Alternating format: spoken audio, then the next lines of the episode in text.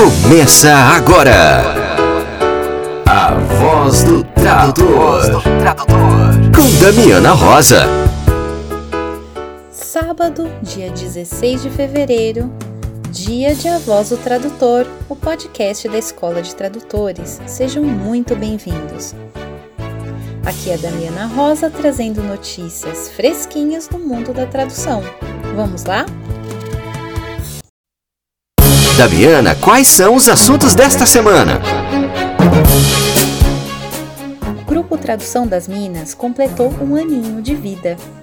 E para comemorar, nós chamamos a Carolina Mota, que é uma das idealizadoras do grupo, para compartilhar com a gente um pouquinho dessa história. Vamos ouvir a Carolina. Oi, gente, tudo bem? É, meu nome é Carol, Carolina Mota, para quem não me conhece. É, eu fiz uma pequena participação, se eu não me engano, foi no mês passado, no podcast, falando sobre o barcamp que a gente estava começando aqui é, em Ribeirão Preto, em algumas cidades na região. E aí hoje a Damiana me chamou e eu fiquei muito, muito feliz com o convite para falar sobre a comemoração de um ano do Tradução das Minas, né? Que é um grupo no Facebook que eu criei exatamente há um ano atrás, dia 14, se eu não me engano. E, enfim, e, e é um grupo que foi um projeto que deu muito certo, assim, né? Então eu vim aqui falar para vocês um pouco do que, que é esse grupo e do porquê dele, né? Assim, porque é o que as pessoas mais perguntam é qual que é o motivo então de criar um grupo é, só de mulheres para falar sobre tradução Sendo que já tem muitos outros, né? Enfim, que não tem essa, essa distinção, a gente pode dizer, no, no Facebook, que a gente sabe, é um ambiente onde a gente faz muitas trocas profissionais, ajuda muita gente e é ajudado também, né? Bom, é, para falar disso, eu não tenho como não falar um pouco da minha trajetória, assim, né? Porque é um, essa questão de gênero é um tema super importante para mim e faz parte de mim, sei lá, desde a minha adolescência, no mínimo. Então, assim, é, é uma questão que eu estou muito ligada, né? Eu sou formada em ciências sociais, fui para tradução depois da graduação, assim. É, e na verdade, quando eu criei o grupo, eu estava começando a conhecer esse universo da tradução no Facebook, assim. Eu fazia pós ainda, fiz pós na Estácio. E aí tava, enfim, tentando entrar em contato mais com os tradutores e conhecer, me aprofundar mais na profissão, assim. E aí descobri, é, enfim, todos esses vários grupos que existem, né? E aí, assim, como eu tenho uma formação muito crítica, eu não consegui é, passar batido por algumas coisas que eu vi em alguns grupos, assim. E aí, não, não, ao contrário do que algumas pessoas falaram no grupo, inclusive, essa semana não teve um motivo espe específico. É, na real, foram várias coisas que eu vi e que eu cheguei a comentar com algumas outras mulheres e eu vi que não, eu não era a única que estava incomodada, assim, né? Então, sei lá, coisas do tipo uma polêmica enorme sobre linguagem neutra, né? que é como a gente chama essa linguagem que ela pretende ser inclusiva para mulheres, onde a gente usa palavras que ao invés de designar o masculino ou feminino, a gente põe o e ou o x, assim. É muito polêmico isso e ficou muito claro na participação dos grupos. Uma boa parte das pessoas parece que tem ojeriza isso. E assim, eu entendo a parte normativa, claro que não dá para a gente sair aplicando isso nos nossos trabalhos, ou na maioria pelo menos, mas acho que ela traz uma questão que é muito importante. E essa, sei lá, essa rejeição a discutir isso, eu acho que só mostra o quanto é importante, assim. E aí, é, volto né, a pergunta: por que então criar um grupo só de mulheres? Né, eu já dei parte da resposta. E aí, só que não é só isso, assim, né? Além da gente ter necessidade de ter um grupo, então, que a gente não precise sofrer ridicularizações e coisas do tipo para falar sobre trabalho, as mulheres têm suas demandas próprias, assim, né? E é muito importante elas terem um espaço para discutir isso também. Por exemplo, tem muitas mulheres, inclusive no grupo, que são mães.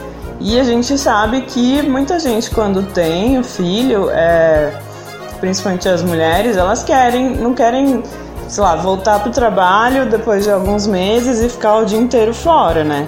Então essa é uma questão bastante importante e que eu acho que dá para entender um dos motivos pelos quais é, é necessária a criação desses espaços. E aí assim a gente está falando de diversidade, né? Então eu acho que é super importante a gente entender que a tradução ela é uma área que ela é restrita para algumas pessoas bem privilegiadas, porque quem que fala inglês ou uma língua estrangeira no Brasil, né? Não é a maior parte da população, assim. E, e é importante a gente pensar em tudo isso, assim, né?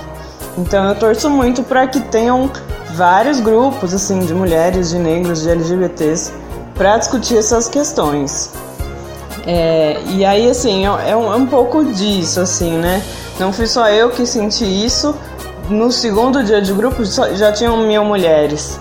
Então, assim, não fui só eu, nem foi só uma meia dúzia, foi muita gente, assim. Para vocês terem uma ideia, depois de um ano, hoje o grupo tem mais de 3 mil mulheres. Dessas 3 mil mulheres, é, elas são de 39 países diferentes. Então, assim, não tem gente de poucos lugares, assim, tem uma diversidade muito grande. Claro que umas pessoas participam mais do que outras e tal, mas o grupo ele é muito acolhedor e eu me orgulho muito disso, porque a gente fez um trabalho, é, não só eu, mas todas as várias mediadoras que já passaram pelo grupo, assim, é, de tentar fazer do grupo um lugar mais pacífico possível, assim, sabe, para todo mundo. E claro que surgiram algumas discussões mais acaloradas, mas a gente sempre tenta sei lá, mediar mesmo isso e moderar de um jeito que a gente consiga manter o propósito inicial do grupo, assim. É, e aí eu fico muito feliz quando muita gente vem falar, vem agradecer. E nossa, no, no começo foi uma chuva de, de agradecimento que eu fiquei até meio sem graça, porque era, sei lá, era muito, meu Deus, ainda bem que você criou esse grupo, eu não tô nem acreditando, tipo, coisas desse nível, assim, sabe? E eu falei, nossa, então é realmente a gente precisa mesmo discutir essas coisas, sabe? E, enfim, e é isso, assim, né? O grupo, além dele ser um espaço acolhedor para mulheres, ele, obviamente, é sobre tradução, então a ideia é discutir questões relacionadas à profissão. E aí tem muita gente que é iniciante na área, mas também tem pessoas que já estão na área, sei lá, há muito tempo e são tradutoras já bem conhecidas, assim. E, assim, é, é um privilégio, é um prazer de todas, eu acho, é, ver o quanto a gente consegue trocar e agregar, assim, né? Eu acho que é mais ou menos isso. Só mais uma coisa que eu queria ressaltar é que eu acho que foi muito importante, assim, não tá diretamente ligada à criação do grupo, mas acho que foi a partir daí que eu consegui elaborar essa ideia de, ah, tá, então vamos fazer um grupo, assim. É, eu fui mediadora do Leia Mulheres por um ano, mais ou menos, aqui em Ribeirão Preto, onde eu moro, né?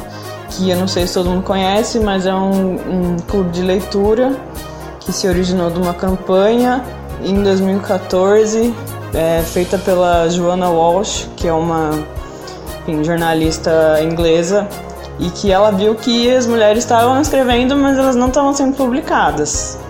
E assim, o que, que acontece então, né? Por que, que as mulheres não estão sendo publicadas? E aí começou-se uma série de pesquisas, inclusive uma muito importante, feita aqui no Brasil por uma professora, se não me engano, da UNB, que chama Regina Dal Castanhe, que ela fala que quem que são os escritores no Brasil, né? A grande maioria são todos homens brancos de classe média, normalmente do eixo Rio-São Paulo, que já estão numa profissão que está ligada às letras, então direito, jornalismo, assim. E aí ela vai falando, você percebe, nossa, que restrito, né? Onde que estão todas as outras pessoas, assim? E, e, é muito importante isso para a gente entender a necessidade da criação do grupo e de várias iniciativas que estão sendo feitas, é, enfim, nesse sentido mesmo. É, o Leia Mulheres foi criado aqui no Brasil em 2015 e hoje tem acho que em mais de 100 cidades brasileiras. Então é uma coisa bem bonita, do tipo, sei lá, cidades muito pequenininhas lendo livros muito potentes de mulheres, assim, sabe? Isso é importantíssimo. É... Eu considero meio que uma revolução, assim, através dos livros, porque eu não sei, eu acho uma coisa muito grandiosa e muito potente, assim. E foi a partir do contato com isso, assim, com as meninas de São Paulo, que criaram um grupo aqui no Brasil, que eu comecei a, tipo, ter noção dessas coisas mesmo, assim, de um jeito mais especializado, né? tinha uma noção, claro, é, a partir de todos os movimentos feministas que eu já me envolvi, a partir da minha própria graduação, que gente discutia muito isso, né? É, mas a partir do Leia Mulheres eu consegui ver como que o mercado editorial e o mercado de todos os profissionais que trabalham com texto, apesar da maioria dos profissionais serem mulheres, né? É muito louco isso é, ainda tem um machismo muito grande e um racismo muito grande, enfim, todos os tipos de preconceitos que existem na sociedade em geral, né? Não vai ser diferente aqui. Eu acho que a questão é estar tá aberto para ver essas coisas e a partir do momento que você vê o que, que você faz em relação a isso, né? Porque eu acho que é importante, assim. A gente está falando de texto, a gente está falando de língua, a gente está falando de cultura é, sei lá, eu acho que é super importante a gente estar tá atento a todas essas coisas, assim. É, então, sei lá, eu acho que é mais ou menos isso, assim. Eu tô super aberta para quem quiser conversar, quiser me procurar. Esses dados é, do grupo, se alguém quiser ver, eles estão no Instagram da Atena, que é o meu projeto profissional. É Atena com TH, né, normal, ponto TX. É, eu posso pedir para a Damiana colocar em algum lugar aí depois, se, enfim, se for conveniente. É, e é isso, assim, eu estou muito feliz com todos os feedbacks também que têm sido dados. Muito grata por esse trabalho lindo que as mediadoras têm feito, inclusive de colher esses dados do grupo e mostrar realmente a importância que ele tem, assim. E sei lá, que seja o primeiro, sabe? Claro que imagino que devam ter outros é, mas nesse sentido, enfim, de, sei lá, como tem de mulheres, ter de, sei lá, de pessoas negras, de pessoas LGBTs, de ter outros recortes aí nesse sentido. É, espero que tenha, não para excluir, muito pelo contrário, né? Muita gente acha que isso é, tipo, ah, vocês estão excluindo os homens, não sei o quê. E não é, velho. Na verdade, é, é uma questão de você entender que existe já uma segregação e o que a gente está fazendo é pautar debates que são normalmente invisibilizados. Então, não é essa coisa de, ah, vocês estão rachando a sociedade ou rachando a profissão. A gente só está é, evidenciando uma coisa que já existe e lutando para que ela não exista mais, assim. O que eu acho que é benéfico para todo mundo, né? A não ser quem realmente está afim de perpetuar esses privilégios, né? Daí é outra conversa, mas é, é mais ou menos isso, assim. Eu não, não vou me alongar mais, eu acho que tá bem claro. E é isso. É, quem quiser conversar sobre, eu tô super à disposição também. Um beijo para vocês. O avesso da tradução com Danilo Nogueira.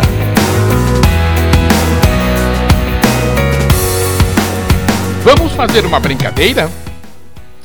Eu vou dizer duas frases bem simples em português.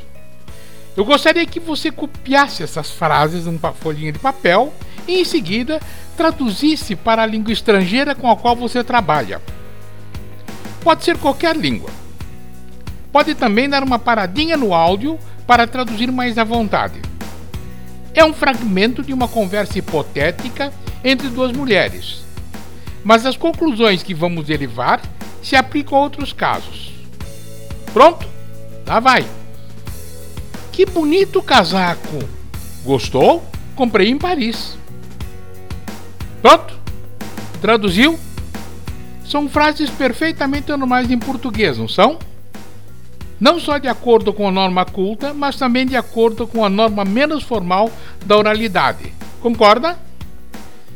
Agora veja a sua tradução da segunda frase. Aposto que você teve que adicionar ao menos um pronome para ficar certo na língua de chegada. Conforme a língua, seriam até dois. Em inglês, por exemplo, I bought it in Paris. Em inglês, um adicionário I ou it seria um excesso de oralidade, até permissível em alguns casos, mas raro.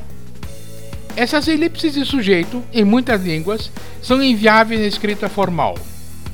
Em espanhol seria necessário adicionar só um pronome, mas seria necessário, certo? Mas, se você traduziu para uma língua românica ou germânica, algum pronome teve que agregar, de acordo? Para outras línguas, é provável que também esteja precisando adicionar alguma coisa. Porque em português, elipse de pronome é recurso de estilo, e na maioria das outras línguas em que traduzimos, erro de redação ou excesso de oralidade. Agora, pense comigo. Quando você parte de uma dessas línguas, não seria lógico podar os pronomes que são desnecessários no português? Por que uma frase desse tipo, quando traduzida para o português, costuma sair Eu o comprei em Paris? Desculpe, eu sei que está certo, está certo de acordo com a norma culta, está certo com a gramática, mas nem tudo que está certo está bom. Por que não voltamos na tradução à frase original que estava tão certa e tão boa?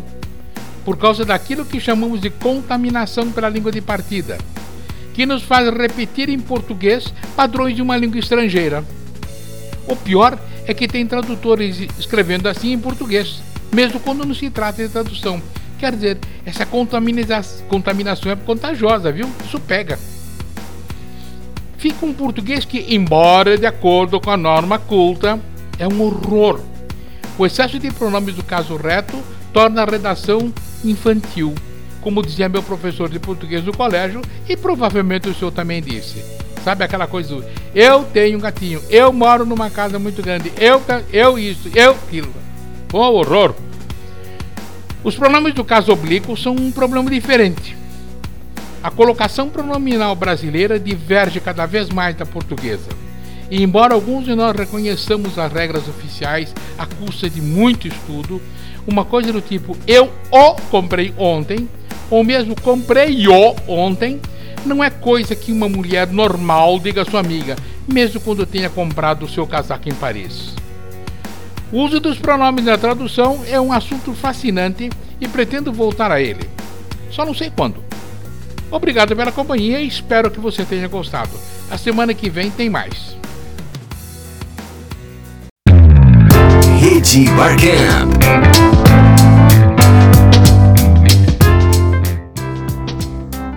Hoje tem Barcamp em São Paulo e nós desejamos aos nossos colegas que tenham um excelente encontro. Aguardamos o relato de vocês para o programa da semana que vem. E uma novidade, hoje também está acontecendo o Barcamp no Uruguai, em Ponta del Oeste.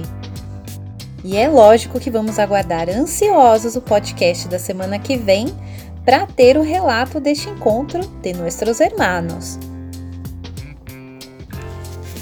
E atenção Curitiba, dia 23 de fevereiro tem Barcamp no Passo da Liberdade será às 14 horas e vai contar com a presença de Felipe Elia, que vai falar sobre etapas da carreira trabalho remoto.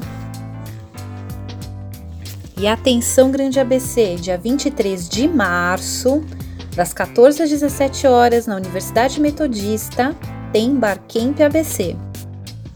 O tema será Dicas de pesquisa, como achar aquela palavra com a nossa querida colega Ed Oliveira. Garanta sua inscrição para o evento através do e-mail barcampabc@gmail.com.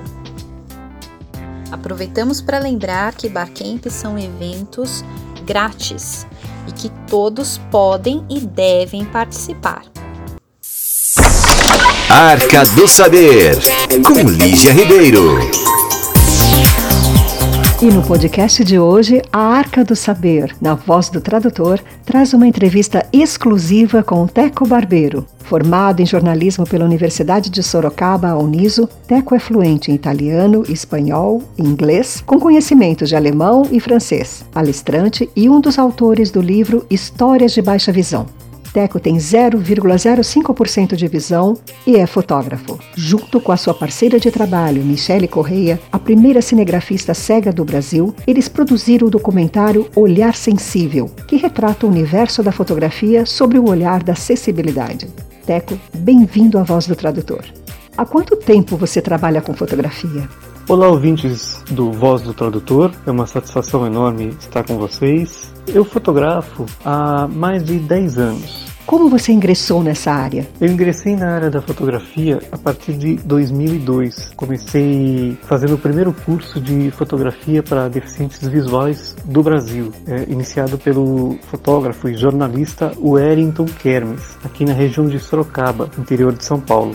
É, a gente aprendeu técnicas é, de fotografia e aprendeu com ele como trabalhar os nossos sentidos, como usar os outros sentidos que a gente tem, além da visão, no caso, no nosso caso a gente não tem ou tem muito pouca, que é o meu caso, né, já que eu tenho baixa visão, a gente o ensinou a trabalhar esses sentidos. Depois de seis meses, a gente então teve condições aí de sair fotografando. E foi muito bacana porque combinou é, na minha aula de curso de jornalismo de fotografia.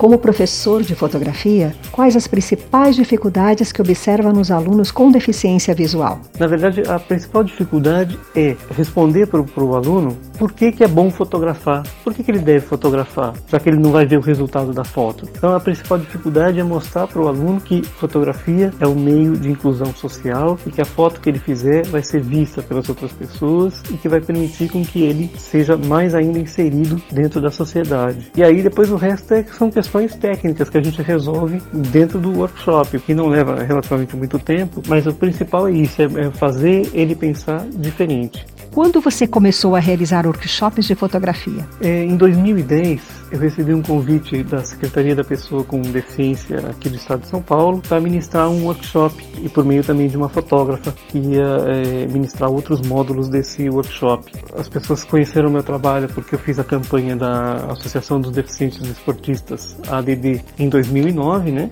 Isso foi exibido aí nos cinemas e chamou a atenção do público. Começaram a surgir perguntas: Olha, você também dá workshop, a partir do momento que surgiu a oportunidade, eu pensei, bom, se eu tenho as técnicas, se eu fiz um workshop, eu tenho condição e melhor ainda porque eu vivo o mesmo que os meus alunos vão, vão passar, né? É, desse primeiro convite, depois começaram a aparecer outros, né? A gente foi ficando mais conhecido dentro da comunidade de pessoas com deficiência visual, é, dentro de instituições e a partir daí comecei a me tornar um, também um professor de, de fotografia para pessoas com deficiência visual e sem deficiência visual. E esse foi um outro desafio, uh, onde aí uh, eu já fiz vários workshops que não tinha nenhuma pessoa com deficiência visual uh, e o objetivo ali não era só ensinar fotografia, só falar de imagens, mas fazer o contrário, tirar um pouco as pessoas que usam muito os olhos e focam muito na imagem para focar nos outros sentidos. E, e isso tem agradado muito ao público, é, público de fotógrafos que faz workshop comigo, passa a pensar a fotografia dele de um, uma forma diferente, saindo um pouco desse padrão de o fotógrafo precisa ter um olho é, clínico para ser um bom fotógrafo. Não, o fotógrafo precisa ser muito sensível para ser um bom fotógrafo e é isso que eu mostro com essas técnicas no workshop. Na área da fotografia, quais são os fatores mais impactantes para uma pessoa com deficiência visual? É, na verdade, a gente tem uh, essa dificuldade em convencer as pessoas, mesmo tendo já um trabalho relativamente consolidado, de que a gente é capaz. Ainda existe muito preconceito que se refere à fotografia né, feita por deficientes visuais. Embora o mercado hoje esteja conhecendo a gente, né, hoje existem vários fotógrafos como eu, mas é, ainda é um trabalho de formiguinha. Então a gente tem que fazer muita é, divulgação do nosso trabalho. É, aí as empresas têm que se interessar, ver que é verdade, ver que a gente fotografa, ver que a gente não erra. E isso demanda um tempo. Outro fator que atrapalha um pouco é a falta de tecnologia, que embora é, esteja evoluindo, mas por exemplo nós não temos câmeras fotográficas com acessibilidade. Então muitas vezes a gente não pode aproveitar tudo que elas oferecem para fazer uma foto porque é, a gente não sabe, né, não está vendo todo o recurso oferecido pela câmera. Outro fator também é que a gente sempre precisa de, de mais alguém. Né? Muitas vezes não dá para fazer trabalhos grandes só com uma pessoa, como qualquer fotógrafo. As pessoas estranham ao vê-lo trabalhando como fotógrafo?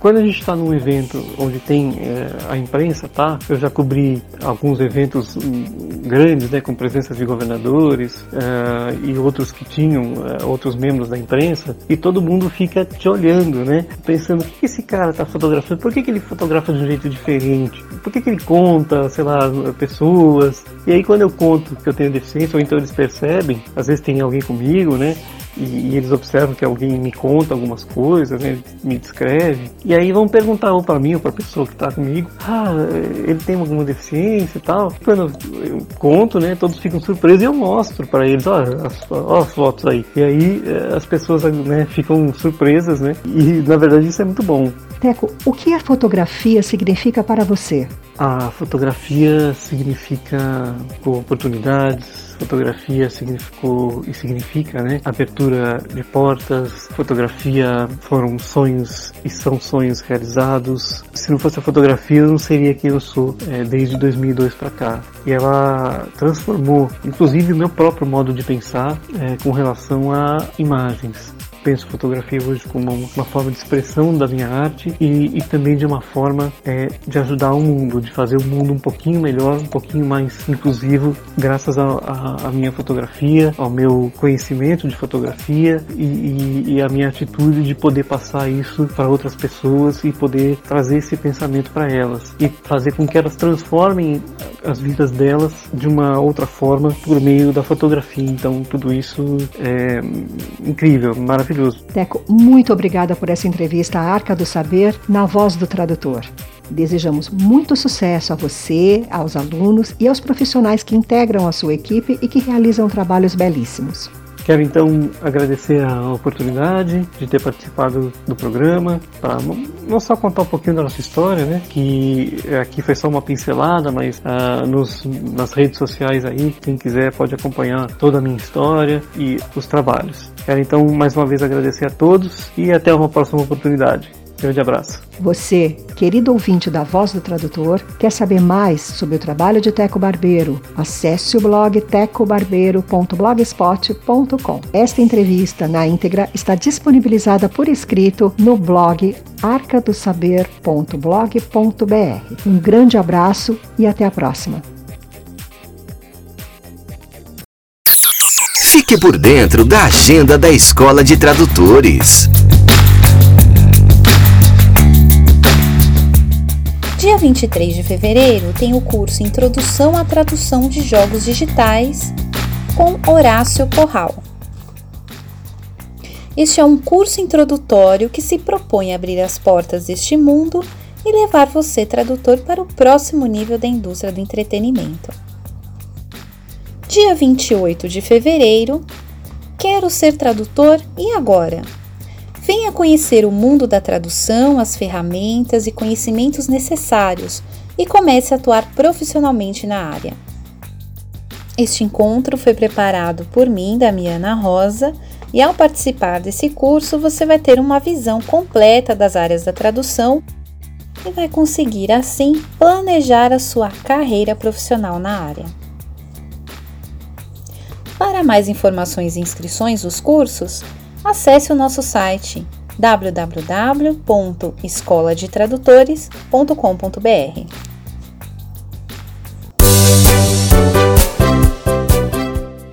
Você tem uma notícia interessante para compartilhar com seus colegas tradutores e intérpretes? Envie um áudio para o nosso WhatsApp 11 99472 9914, repetindo 11 9 9472 9914. E nos encontramos no próximo sábado. Afinal, aqui é o espaço onde o tradutor e o intérprete têm voz e têm vez. Até a próxima! Você acabou de ouvir a voz do tradutor. Na semana que vem tem mais.